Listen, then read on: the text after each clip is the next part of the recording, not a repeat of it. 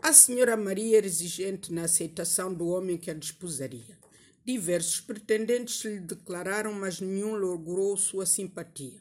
Para a senhora Maria, todos eram desprezíveis, sem envergadura física.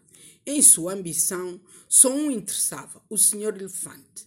Esse sim, esse é que lhe convinha. Grande, imponente, ninguém ousaria desrespeitá-lo.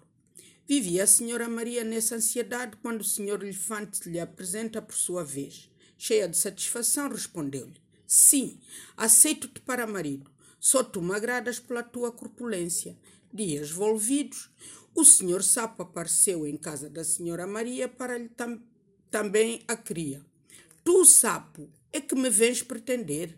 Não sabes que aceitei o senhor elefante, o teu superior? Então tu, assim tão insignificante, nem sequer lhe tens respeito? Amesquinhou-se a senhora Maria. Desdenhosamente, o senhor sapo retorquiu-lhe. Respeito? Ele é o meu cavalo, monto-o quando me apetece. E gargalhou zumbateiramente. Como as mulheres não guardam segredo, a senhora Maria contou ao senhor Elefante a prosápia do senhor Sapo. Furioso, o senhor Elefante saiu à cata do senhor Sapo. Encontrou numa lagoa gostosamente cantando sua cantiga. Che, salta cá para fora.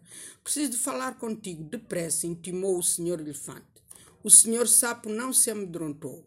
Fale com calma, tio. Então que coisa é essa de berrar comigo em minha casa?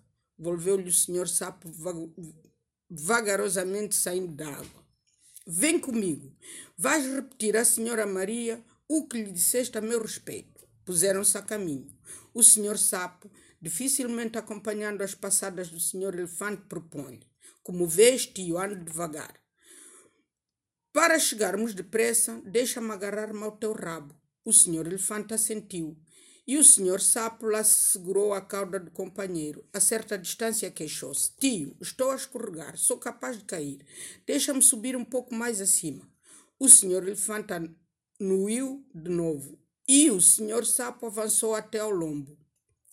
Para um pouco, tio. Está um galho a bater-me na vista. Pediu mais adiante, num sítio coberto de árvores. O senhor elefante fez-lhe a vontade e o senhor sapo cortou uma haste.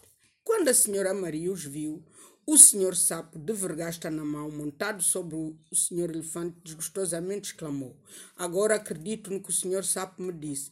Tu, afinal, senhor elefante, és mesmo o cavalo dele e já não te quero. E o senhor sapo ficou sendo o marido da senhora Maria.